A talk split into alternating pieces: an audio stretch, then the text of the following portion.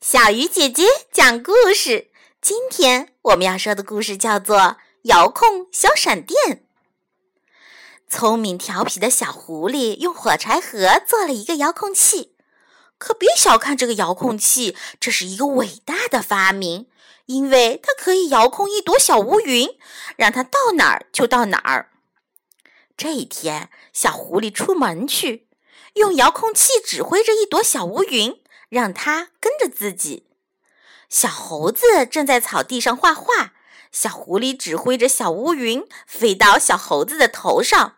接着，小狐狸又按了一下遥控器上的闪电键，唰，从小乌云里打出一个小闪电，立刻，小闪电打到画板上，把画板打出一个大洞。小猴子好伤心，我画了这么长时间的画全蓝了。小狐狸赶紧逃走了。他看到小兔子正在河边洗脸，又指挥着小乌云飞到它头上，再按一下闪电键，唰，小乌云又打出一个小闪电，小闪电把小兔子的长耳朵钻了个小洞洞。小兔子伤心的哭起来：“天哪，我的耳朵破了，太难看了！”小狐狸又赶紧悄悄的溜了。这件事儿，熊大伯看见了，他生气的对小狐狸说：“不许拿别人取乐！”说着，熊大伯一把夺过遥控器，扔进了河里。没有了遥控器，那朵小乌云就只好跟着小狐狸。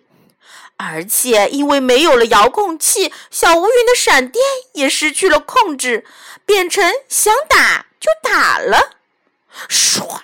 小乌云先是在小狐狸的头顶上打出一个小闪电，接着响起了雷声。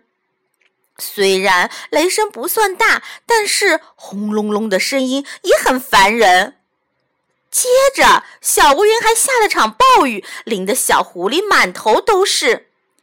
小乌云就这么跟着小狐狸，一直跟回了家。小乌云一会儿一个闪电，一会儿打一阵雷，一会儿又下一场小阵雨。现在轮到小狐狸哭了。嗯，小乌云什么时候才能离开我呀？亲爱的小朋友，我们可千万不能学故事里的小狐狸去拿别人取乐哦，不然你看，就像小狐狸的下场多可怜呢，是不是？好了，小鱼姐姐讲故事今天就到这里了，小朋友，我们明天再见。